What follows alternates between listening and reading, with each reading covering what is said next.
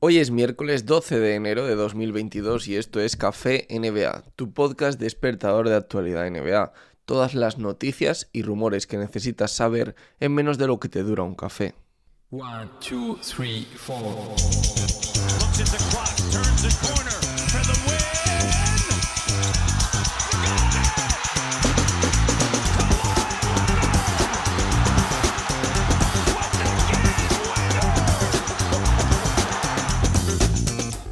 Bueno, bueno, ya estoy de vuelta después de este parón navideño. Eh, vamos a ver si la NBA se va animando, vamos a ver si termina una vez esta crisis del coronavirus y bueno, ya empezamos a ver al menos quintetos reconocibles.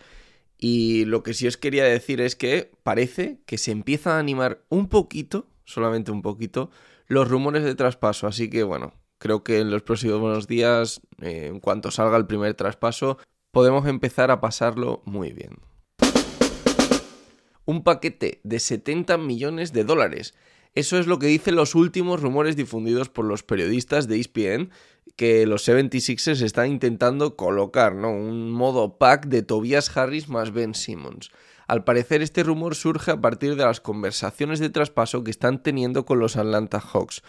Estas conversaciones, los Sixers están ofreciendo a Harris y a Simmons en un traspaso que incluiría del lado de los Hawks a John Collins y a Cam Reddish.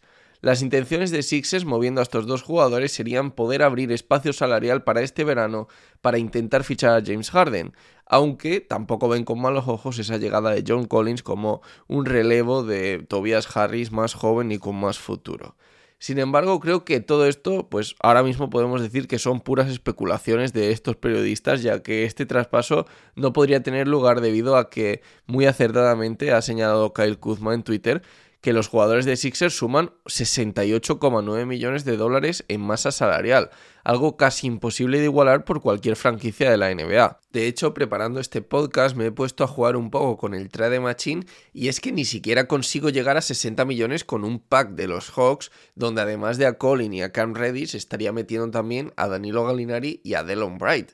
Y es que no hay mucho más que meter, ¿eh? Y ya os digo que no llego ni a los 60 millones, hay que llegar a los 68 por ahí para que el traspaso sea posible.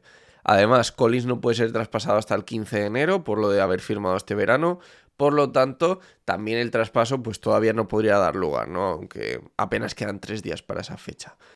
Relacionado con este rumor, hay dos noticias más, os las cuento. La primera, que John Collins está descontento con su papel en el equipo. Algo, la verdad es que no es la primera vez que escuchamos, ya empieza a ser habitual que John Collins se queje de su papel en los Hawks, pero tampoco os voy a engañar. Firmó este verano una renovación de 5 años y 125 millones. Eh, si estaba tan descontento siempre, no sé por qué la firma. La segunda, que Danilo Galinari no quiere ser traspasado y a sabiendas de que sus 20 millones podrían ayudar en traspasos como el de Simmons, lo ha dicho en voz alta en unas declaraciones a la prensa que considero que son una prueba irrefutable de que los Hawks andan moviendo el árbol. Los Jays no se tocan. Según Cham Sharanian, los Boston Celtics no tienen ninguna intención de romper la pareja formada por Jason Tatum y Jalen Brown, aunque sí estarían abiertos a realizar otros traspasos en este último mes antes del cierre de la ventana de traspasos. Los Dallas Mavericks querían a Kyrie Irving. Este es un rumor que salió hace casi un mes y no se ha sabido nada más en las últimas semanas. Aún así os lo cuento porque ahora que se va acercando el cierre del mercado y con la vuelta de Irving además, parece un buen momento para que se retomen las conversaciones. Una vez que el agua ha sonado, significa que hay río. Creo que esto no es así, ¿no? Pero me lo acabo de inventar. Al parecer los Mavericks estuvieron interesados en conseguir el traspaso de Kyrie Irving a cambio de un pack que incluiría al siempre cuestionado Kristaps Porzingis. Las conversaciones con los Nets fueron reales a lo largo del mes de diciembre, aunque no sabemos el motivo por el que no llegaron a buen puerto. Y aunque los rumores indican que se lo quieren quedar hasta final de temporada, por el momento Lance Stephenson firma un segundo contrato de 10 días con los Indiana Pacers. Recordemos que antes de pasar por los Pacers había firmado también un contrato de 10 días con los Atlanta Hawks. Sin embargo, el hijo pródigo solamente puede triunfar en Indiana, y lo está demostrando.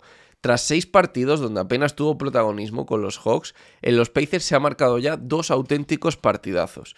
uno de 30 puntos, donde convirtió su actuación en un puro show, anotando más de 20 puntos en el primer cuarto, una hazaña que nunca antes había conseguido ningún jugador salido del banquillo en un partido de NBA y un segundo partido también reciente, donde se fue hasta los 16 puntos con 14 asistencias en apenas 28 minutos sobre la pista.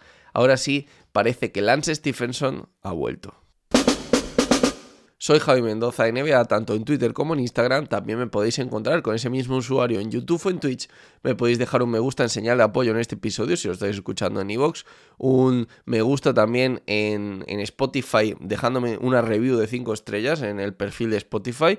No sé si ya está disponible para Android, para iOS si estaba, que me escribisteis alguno de vosotros. Y luego también, eh, si estáis en iOS, pues también os podéis pasar por Apple Podcast para dejarme una review de 5 estrellas. Muchísimas gracias por estar al otro lado.